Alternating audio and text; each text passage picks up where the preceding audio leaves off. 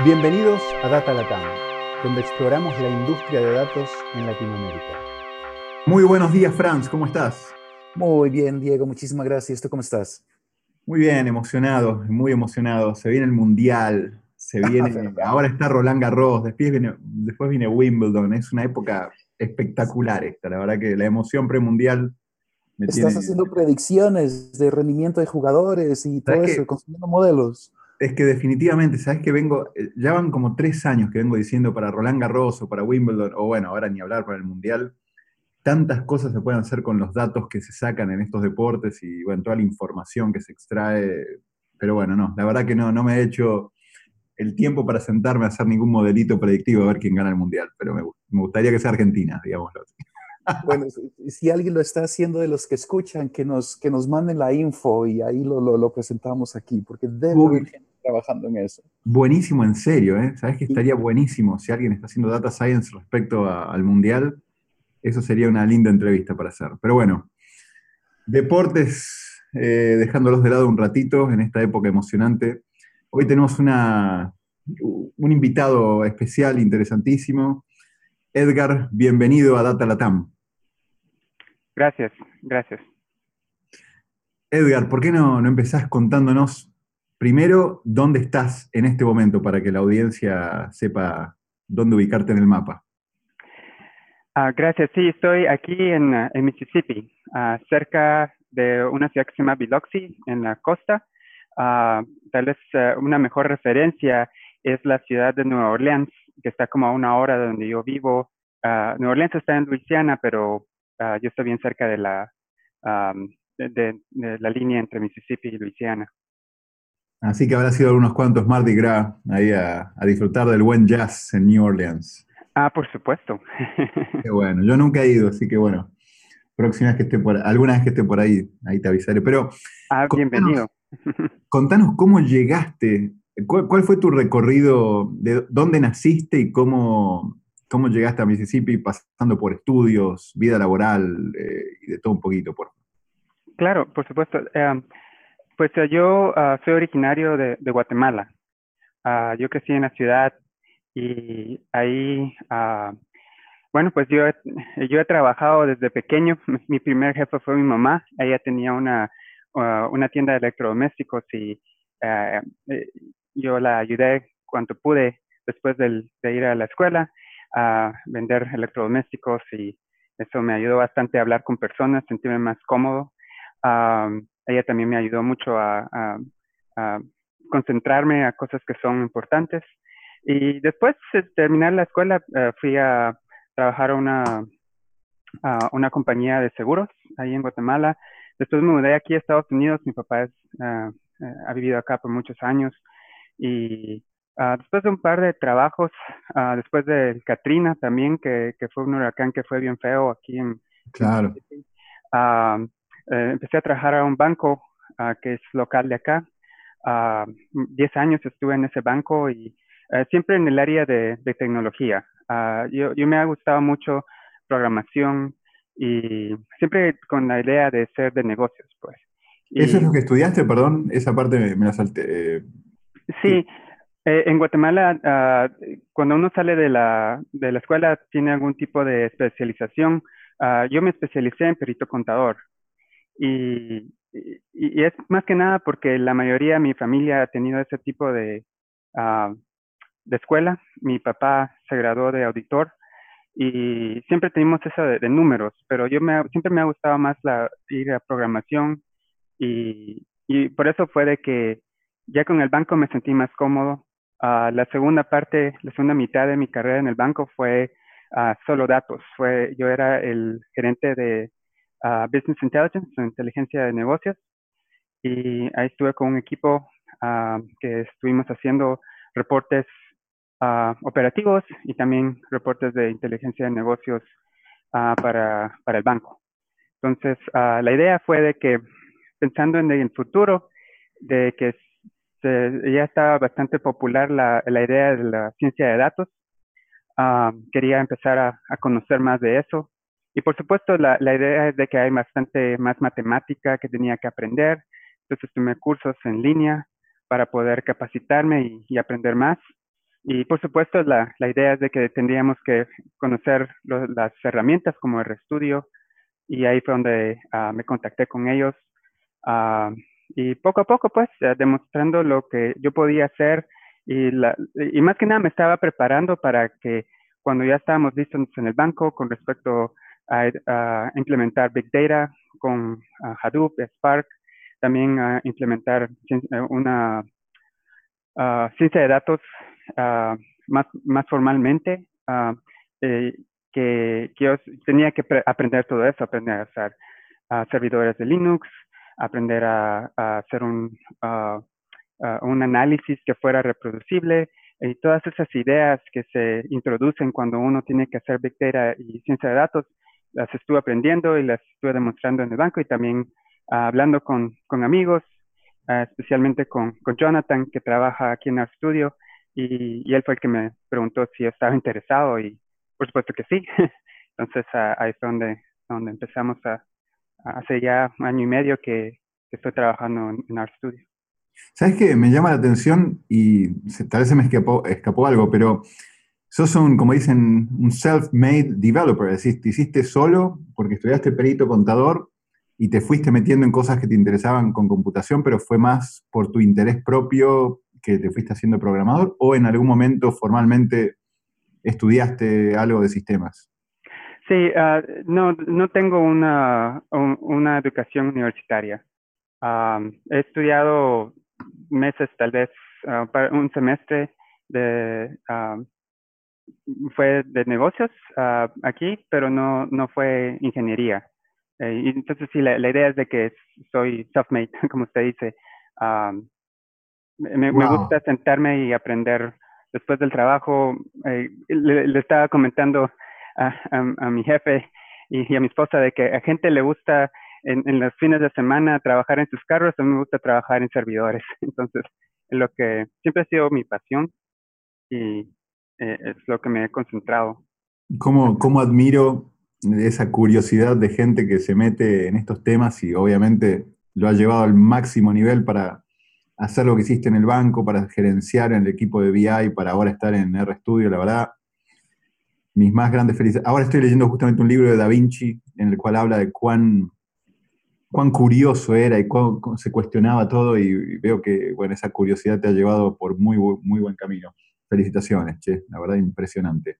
Y contanos cómo fue, a ver, estabas en el banco liderando un equipo de BI, en ese momento me imagino usaban muchas herramientas y tenían que hacer todo un poco. ¿Cómo fue tu acercamiento hacia RStudio en ese momento? Sí, quería introducir RStudio uh, y, y, otros, uh, otros vendedores dentro del banco. Y ahí fue donde me contacté con uh, un, par de personas aquí dentro de RStudio, principalmente Jonathan, que fue eh, el que era el, eh, eh, de, de RStudio eh, y él estaba demostrando, eh, porque con él estábamos platicando no solo de, qué podíamos hacer para uh, introducir el, el, el, producto dentro del banco, pero también estábamos platicando cosas generales, hablando de, los um, paquetes más recientes. Uh, él me introdujo al paquete de uh, Feather, que es un paquete que uh, Hadley Wickham y Wes McKinney escribieron juntos. Y yo tomé ese paquete e hice una, un análisis para, para compararlo, qué tan rápido es contra otros tipos de, de lectura, como CSV y otros tipos de archivos.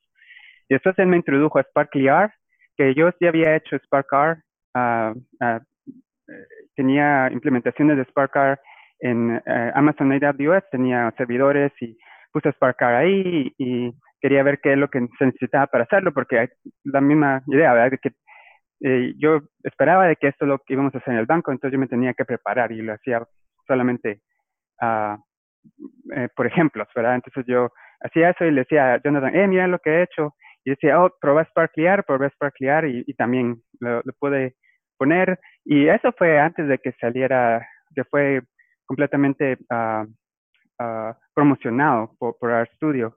Entonces, para el momento en que yo eh, ya entré a RStudio, uh, ya tenía más experiencia en SparklyR que muchas personas. Entonces, eso me ayudó bastante a poder apoyar ese aspecto. Entonces, cuando Jonathan vio todo eso, él me imagino que, que vio algo en mí y me preguntó si estaba interesado. Entonces, y ahí fue donde el resto es historia. Después de eso me, uh, me entrevisté con el que ahora es mi, uh, mi jefe, aunque a él no le gusta que yo le llame jefe. él dice que es más mi compañero, pero Nathan es una muy buena persona. El primer día que platicamos, eh, estábamos por una hora, era la, la plática y nos pasamos porque eran bastantes cosas que tenemos en común platicando y entonces después de eso yo uh, preparé otros, uh, otros clusters de Spark para demostrárselos. Él le gustó bastante y después uh, me puso en las entrevistas. En RStudio las entrevistas no solo es una, son varias con diferentes personas dentro de la organización que no solo tienen que ser gerentes, sino que también van a ser los que van a ser mis compañeros u otras personas con quien yo voy a trabajar. Y, y, todo salió muy bien. Al final hay una presentación que se tiene que hacer al equipo, que yo presento como que si yo fuera, uh, como que si yo estuviera mi trabajo, ¿verdad? Que fuera uh, técnico cuando hablamos con un uh, cliente. Y la presentación fue muy bien. Y, y después eh, hablé con, bueno, antes había hablado con Taris, pero también que es el presidente, y uh, entonces después de eso me, me dieron la, la, oferta. Y de ahí empecé, um, creo que fue en septiembre del, de ese año, pero sí, uh, sí fue rápido. Fue, fue que desde que me preguntó Jonathan al primer día, fue como un mes tal vez que pasó, Wow, sí, sí, fue bastante rápido. Y, mira, me voy, antes de meternos en RStudio un poquito más, ¿qué es lo que estabas haciendo en el banco, en el equipo de VI? Y quiero tratar de meter a la audiencia un poco en eh, qué hacía este banco, sin, que hables de detalles, obviamente, de proyectos que, sean confidenciales, pero puntualmente, ¿qué tipo de, actividades, qué tipo de cosas estaban haciendo en el banco relacionadas con VI? Eh, ¿Cuál era un poco el scope? Um, pues estamos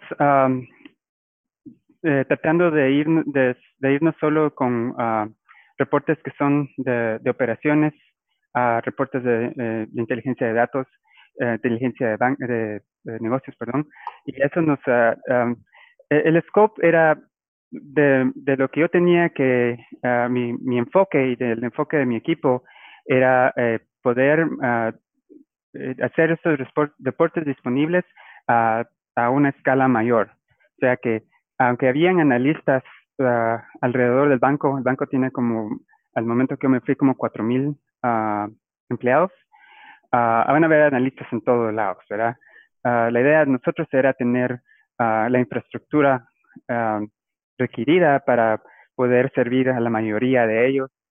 Especialmente nos estamos concentrando en si, si, usted necesitaba un reporte, usted abría un, un, ticket con IT y el ticket nos llegaba a nosotros.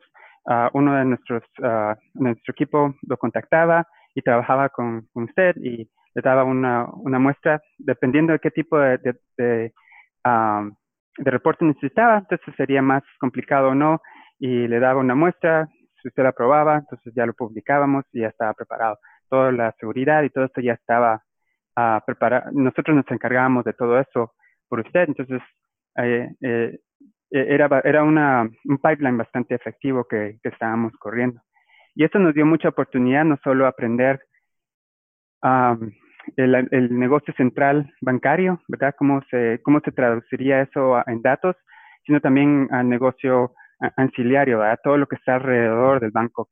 Uh, debería ser uh, información de, de, recursos humanos, información financiera, información uh, de, de, clientes, también información, eh, hasta hicimos reportes con respecto a servidores dentro del, del banco, ¿verdad? O sea que uno de nuestros clientes era IT y eh, y cosas así de que nos, nos ayudó bastante a, entender el banco, cómo opera. Y, eso ayuda cuando uno ya, empezamos a hacer esos tipos de análisis más avanzados, a, saber dónde están todos los datos. Y, esto creo yo que es uno de los, ah, de, lo más importante que un científico de datos tiene que tener es saber dónde están los datos, uh, porque ese siempre ha sido una, un problema, de que si uno no tiene el, el recurso correcto, es bastante complicado tener una, una respuesta correcta. Y sabes que lo que mencionás es algo que surgió en algún otro podcast, eh, y lo interesante del trabajo del científico de datos es que por estar viendo estos datos, por tener, obviamente, como decís vos, saber dónde están los datos y tener que generar este tipo de reportería, eh, al final termina entendiendo muy bien el negocio, mucho mejor que a veces mucha otra gente, simplemente porque te tocó entender datos, te tocó reportarlo, te tocó buscar la forma de hacerlo muy visual o hacer productos de datos que, que muestren las cosas bien. Entonces, como científico de datos, uno no solo sabe dónde están los datos, sino encima, por el trabajo que tiene que hacer, termina entendiendo muy bien el negocio, como dijiste vos, el negocio central y el negocio auxiliario de, una empresa, ¿no? Así que súper, súper interesante. Bien, entonces, ah, una, pregunta. Em, en, esa la labor de, identificar dónde están los datos, ¿cómo, ¿cómo hacían? Porque es algo que nosotros también vemos regularmente, pero ¿hacían documentación o tenían una solución técnica? Ese inventario de saber dónde está qué y después ayudar a otros a entender dónde está qué. ¿Cómo lo hacías? Esa es muy buena pregunta y, yo pienso que ah, lo más importante que, que, nosotros nos concentramos dentro de la ah, dentro del equipo y eso era muy importante para mí que yo, pienso que conmigo ah, como gerente y no me gusta ni gerente ni jefe pero eh, como encargado del equipo Ah, lo único que le va a poner en problema a una persona en el equipo es de que, que si uno no va a ser buena gente con su ah, con el que va a ser su cliente. Obviamente es interno, ¿ah? pero nosotros lo miramos así. Con la persona que trabajamos dentro del banco lo miramos como un cliente. Y como cliente nosotros le tenemos que servir. Y tenemos que mostrar una empatía con esa persona para ayudarla. Entonces, en lugar de nosotros ser los expertos en todo, nosotros nos, Ah, hacemos un tipo de partnership, un tipo de, uh, ellos llegan a ser nuestros socios en este reporte y como socios ellos nos ayudan a entender el, los datos que ellos están usando, que ellos son los expertos. Entonces, poco a poco, mostrando esta empatía y haciéndonos socios de ellos, eh, nosotros empezamos a aprender de ellos también y, estamos acumulando ese tipo eh, de conocimiento. Y en el otro lado es la misma idea de que si hay una persona que está pidiendo un, reporte que no, de datos que ellos no conocen, ah, ya al final de, después de varios años de hacer todo esto, nosotros ya teníamos acumulado bastante conocimiento. Entonces, alguien podría venir que no tenía el conocimiento, nosotros es nuestra responsabilidad ayudar a esa persona a aprender. Entonces, eh, y esa persona eventualmente nos va a ayudar a nosotros cuando ellos tengan, nosotros tengamos una necesidad. Entonces, esa es la idea, ¿verdad? De que eh, nunca va a haber una, una respuesta completamente técnica para un problema que es ah, últimamente va a ser ah, manejado por humanos. Siempre tiene que haber esa, esa humanidad dentro de la, uh, este tipo de, de reportes que se hacen al nivel de una compañía. Sí, la verdad que cuán importante es al final no solo la parte técnica, sino toda la parte de empatía, la parte humana y el, lograr esa conexión para que las cosas funcionen. Y contanos, eh, eh, a todo esto, perdón, ¿cuál es el banco? Eh, mencionaste varias veces el banco, pero no, no el nombre. ¿Cuál era este banco? Ah, se llama Hancock Bank, ah, pero desde el viernes ahora se llama Hancock Whitney Bank. Ah, se acaba de cambiar el nombre porque tuvimos una, un merger Ah, en el 2012 con otro banco que es basado en Nueva Orleans. Entonces, ah, ya. No, está bien, perfecto, era curiosidad. Y contanos ahora cómo es entonces tu, eh, tu trabajo en RStudio, a qué te estás enfocando. Veo que obviamente estás con el tema de R y Big Data, pero ¿por qué no contás un poquito más acerca de qué es lo que estás haciendo y bueno, cómo eso impacta a la comunidad? Por supuesto. Ah, mi título oficial es ah, ingeniero de soluciones. Entonces, ah, usualmente con una compañía que es basada en tecnología, ah, va a haber una persona que se encarga de las ventas, pre-sales o post-sales, y tiene un compañero que usualmente viaja con esa persona que es el que se encarga de la parte técnica, de las preguntas técnicas o hacer presentaciones de arquitectura o infraestructura. Ah, por supuesto, nosotros en RStudio somos bien pocos, somos 80, que es interesante porque en el banco eh, el, eh, departamento de IT era más del doble, éramos 200 y ahorita toda la compañía donde estoy somos 80. Eh, es diferente. Entonces, nosotros tenemos que utilizar uh, todos nuestros recursos lo más uh, inteligente posible, porque obviamente no podemos viajar uh, todos los días y, o, tener un, un, ingeniero de soluciones por cada persona que está en el equipo de ventas. Entonces, lo que hacemos, nos concentramos mucho en estar apoyándolos con las llamadas que tienen con, con los con clientes y, y, también en generar documentación que se pueda, que, que, el, que la persona que está en el, eh, en el, equipo de ventas pueda utilizar varias veces, ¿verdad? Entonces, si nos concentramos en un documento que hable cómo conectarse a una base de datos, um, ese link ya, ya se puede utilizar muchas veces. En lugar de yo tener que estar en 100 llamadas, simplemente se manda el link 100 veces, ¿verdad? Y, y lo bueno es de que la mayoría de nuestros uh, clientes son bastante técnicos, entonces ayuda mucho pues de que no, no, no tengamos que estar en el teléfono.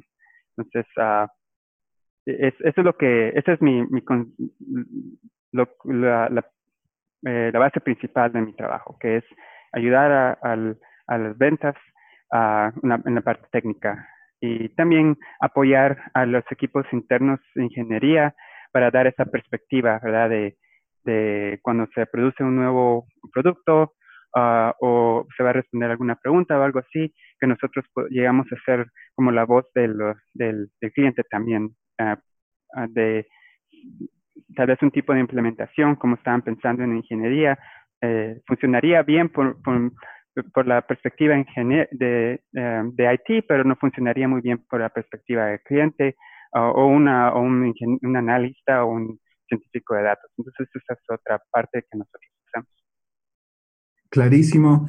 Y, y, dentro de todas las áreas, pues, sé que muchas de las personas que están en el grupo de arquitectura eh, o ingeniería de soluciones en RStudio tienen como áreas de enfoque en las cuales están escribiendo más, publicando más, apoyando ciertos paquetes. Eh, lo tuyo está más por el lado de, ¿de qué exactamente?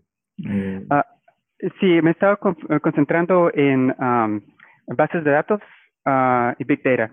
Todo sería Big Data, ¿verdad? Solamente considerado Big Data, uh, que es Spark, SparklyR y lo que es base de datos, que sería uh, ah, dbPlayer o DBC, eh, de esos paquetes. Um, entonces, ese ha sido mi, mi enfoque más reciente. los, los lugares de Internet, db.artstudio.com y spark.rstudio.com uh, ah, son uh, lugares de internet que yo estoy manteniendo. Bien, perfecto.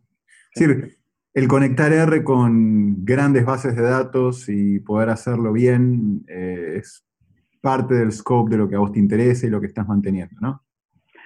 Sí, y es algo que yo me, he sentido bastante cómodo ayudando a otras personas porque es algo que yo he hecho antes, ¿verdad? De que ha sido mi enfoque ha sido bastante al nivel de compañía, no al nivel uh, de, grupo, ¿verdad? Y eso me ha ayudado mucho a ayudar a otras personas, a dar ese tipo de, de perspectiva. Uh, porque usualmente, por ejemplo, lo que ha pasado bastante recientemente es de que el científico de datos, que usualmente está eh, en la parte de atrás, ¿verdad? como lo dicen en inglés, en el backroom, nadie lo tiene que ver, hace todos sus análisis y todo eso, Uh, pero debido al éxito que ellos tienen en, en, en hacer todos estos análisis, se, de repente ya están en la, en la, luz, ¿verdad? En el spotlight, todos los quieren ver y usualmente eso tiene que, uh, se tiene que hacer con una aplicación Shiny o un reporte que se, se tiene que hacer disponible a, la compañía y, ya es diferente, hay que pensar en maneras diferentes a cómo hacer que la aplicación de Shiny esté configurada apropiadamente para seguridad, cómo poder uh, conectar la aplicación Shiny a una base de datos y hacerlo de una manera que, que vaya a ser rápida, ¿verdad? Y, y, lo interesante es de que la mayoría de esos conceptos son conceptos de BI, no conceptos de ciencia de datos, ¿verdad? Y, y eso me, me, gusta bastante porque me, me, da la oportunidad de ayudar a personas que se han concentrado en la parte más uh, más matemática, más de modelos, ayudarlos a, hacer ese, ese eh, pasar a esa nueva fase de ellos que ellos van a hacer, donde ellos van a estar enfrente del, cliente, uh, no personalmente, pero por medio de, este, de estas aplicaciones que ellos están haciendo. Bien, ¿y por qué no nos contás cómo, cómo está evolucionando RStudio para poder ingerir eh, grandes bases de datos? ¿Por qué no hablas un poquito de Sparkly R? Eh, ¿Dónde está hoy esto? ¿Cómo está respecto a la necesidad del mercado y hacia dónde va? ¿Qué es lo que se viene en todo esto? Um, sí, entonces tenemos um, uh, con Sparkly R, creo que fue la primera vez de que eh, se introdujo la idea de uh, poder utilizar uh, los paquetes más um, familiares que nosotros usamos como dplyr. entonces usted puede escribir el código dplyr y Sparkly R lo, lo traduciría a ese código a Spark SQL para que usted no tenga que preocuparse en cambiar entre funciones uh, eh, o, SQL que sea Sparklyar y funciones dplyr. Y esa, esa misma idea se ha introducido a bases de datos. Entonces, um, lo que nosotros estamos viendo es de que uh, hay dos aspectos en las compañías. Hay compañías que quieren modernizarse y usualmente se quiere decir que van a implementar una, un data lake o un lago de datos um, y necesitan tener alguna manera de poder ah, no solo acceder a los datos, pero también poder correr modelos. Y eh, para eso, realmente la respuesta es Spark. Entonces, y si usted es un, una, ah, un, científico de datos que está acostumbrado a usar R, ah, no tiene que aprender a, hacer Scala o hacer Python, fácilmente puede empezar a, manejar los datos en Spark usando SparklyR. De la misma manera, hay compañías que todavía no pueden completamente hacer el switch a, un lago de datos. Tienen bases de datos que han sido, han estado en la compañía por, décadas y tienen décadas de, datos. Entonces, la idea de ahí es de que poder utilizar la misma, el mismo principio de utilizar dplyr y ah, para escribir los análisis y eh, extraer los datos que ellos necesitan conectándose, simplemente conectándose a la base de datos. Y lo más importante de los dos, aunque parezcan diferentes, eh, lo que unifica toda esta ah, idea es de que en lugar de usted bajar los datos, bajar gigabytes de datos a su, a, su computadora, ah, lo que hace es por medio de ese SQL que está corriendo con dplyr, los cálculos se están haciendo dentro de la base de datos o dentro de Spark.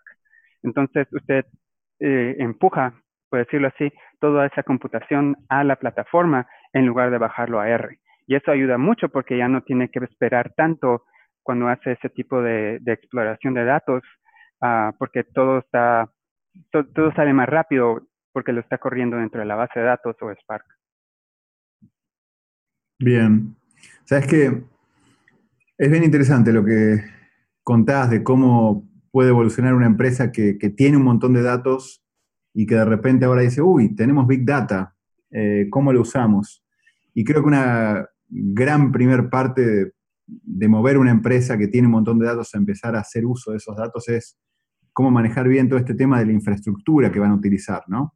Eh, ¿Te ha tocado ver mucho eso, ya sea en el banco o en RStudio? ¿Y cómo, qué, qué, recomendación le das a una empresa que sabe que tiene un montón de datos y de repente ahora tiene que meterse en Big Data, sin saber necesariamente qué es Big Data? Ah, muy buena pregunta. Lo que hacemos nosotros con, por medio de la perspectiva de R es redefinir qué es lo que queremos decir cuando hablamos de Big Data. Solamente cuando se dice Big Data se refiere a las, a las Bs, a las cuatro o cinco Bs, ahora son como 10 Bs, velocidad, variedad y todo eso. Ah, realmente lo que nosotros decimos es si la, cantidad de datos es más grande que su RAM, lo consideramos Big Data. O si los datos son remotos, o sea que si no están en su computadora, usualmente los datos están en otro servidor y la manera de poder extraer los datos es por medio de un, ah, ah, de un cable bien pequeño, ¿verdad? Entonces el, el, eh, el transporte de los datos es muy pequeño entonces los datos son muy grandes para poder ser transmitidos de una manera eficiente entre el servidor y usted. Entonces es así como estamos definiendo Big Data. Y, cuando lo definimos de esa manera, entonces eso nos ayuda a, poder concentrarnos en cómo poder ah, tener maneras efectivas para poder ah, ah, manejar todos estos datos. y, eso es importante decir de que um, esa es una manera. con, los, con la tecnología que tenemos ahorita, con los paquetes que tenemos ahora, probablemente la computación y tal vez eh, la, infraestructura de R uh, puede cambiar en el futuro donde podemos eh, analizar datos que sean más grandes que la memoria, pero no, no estamos ahí todavía. Entonces, estas son las técnicas que tenemos hoy. Bien, bien, bien, bien, clarísimo. Y de nuevo, me encantó la definición, me parece muy, muy buena, ese, cuando ya es más grande que el RAM o cuando, tenés que, cuando los tenés que accesar en forma remota.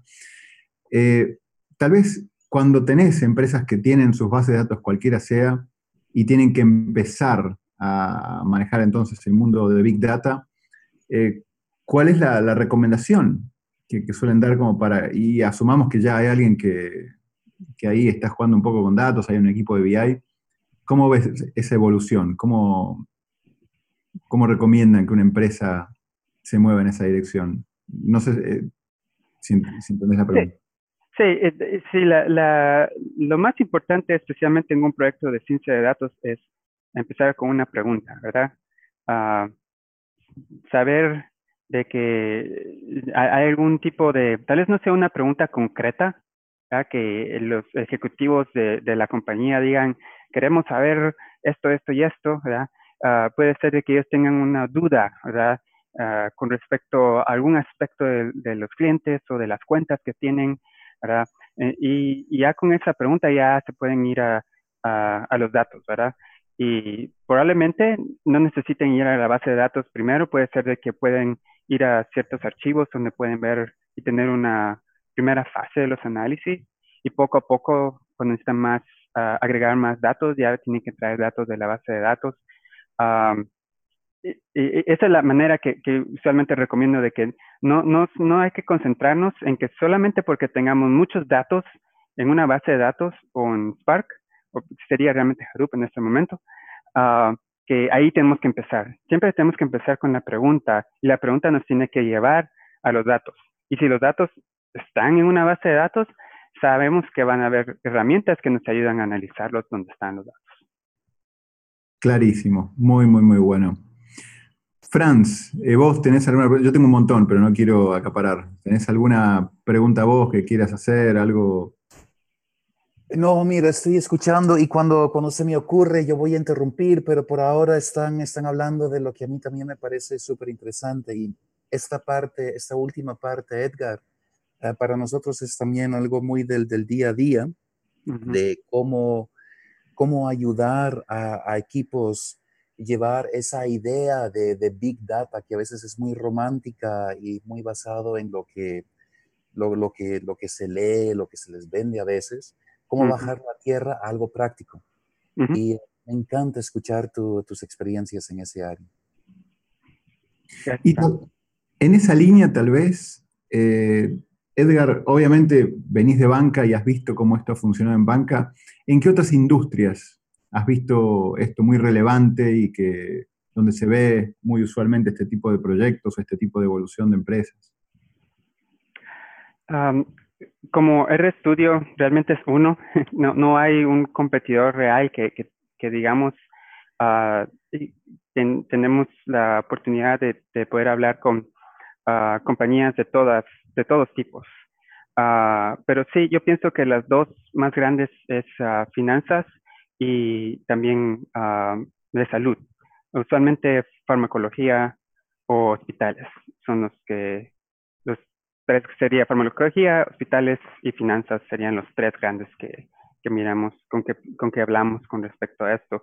Y, usualmente eh, la razón por que nosotros hablamos con ellos es porque los productos comerciales que nosotros tenemos, uh, eh, lo que los hace comerciales es no solamente que tienen más uh, cosas que usted puede hacer, pero también se pueden integrar con el sistema de seguridad de esa compañía, que a ese momento, los tres que he mencionado, para, para esas empresas, eso es muy importante. Entonces, usualmente es ahí donde empezamos a hablar con ellos. Ah, pero sí, ahí es donde, con los que más he platicado yo, son esos tres tipos de industrias. Ah, pero el punto es de que puede ser de que es porque ellos son los que nos contactan, no necesariamente que son los tres em, tipos de industria que hacen ciencia de datos. Obviamente hay otras empresas que tal vez no necesiten nuestros productos comerciales. Bien, no, clarísimo. ¿Y hay algún proyecto eh, de data en tu historia, en lo que hayas hecho en RStudio o antes, eh, al que te puedas referir, que muestre un poco el, desde cuál fue el problema inicial, cómo lo encararon, cómo lo resolvieron, sin necesariamente nombrar la empresa o el caso, pero creo que siempre es lindo mostrar un caso completo, puntual. Ah, pues interesante de que ah, yo pienso que cuando platicamos con Francis estaba pensando en el banco, pero realmente tuvimos uno bien reciente uh, con el equipo interno aquí en, en Art Studio. Uh, nosotros nosotros proveemos soporte donde podemos, ¿verdad? Si podemos ayudar, vamos a ayudar con respecto a nuestro equipo. Y el equipo que llamamos internamente equipo Tidyverse, que se enfoca en hacer los paquetes que conocemos como el Tidyverse, donde está ahora Max, uh, Kuhn, está Jenny, está Hadley. Uh, tenían una pregunta, una duda de cómo uh, los paquetes se movían dentro del el folder donde se pone cuando uno lo manda a CRAN.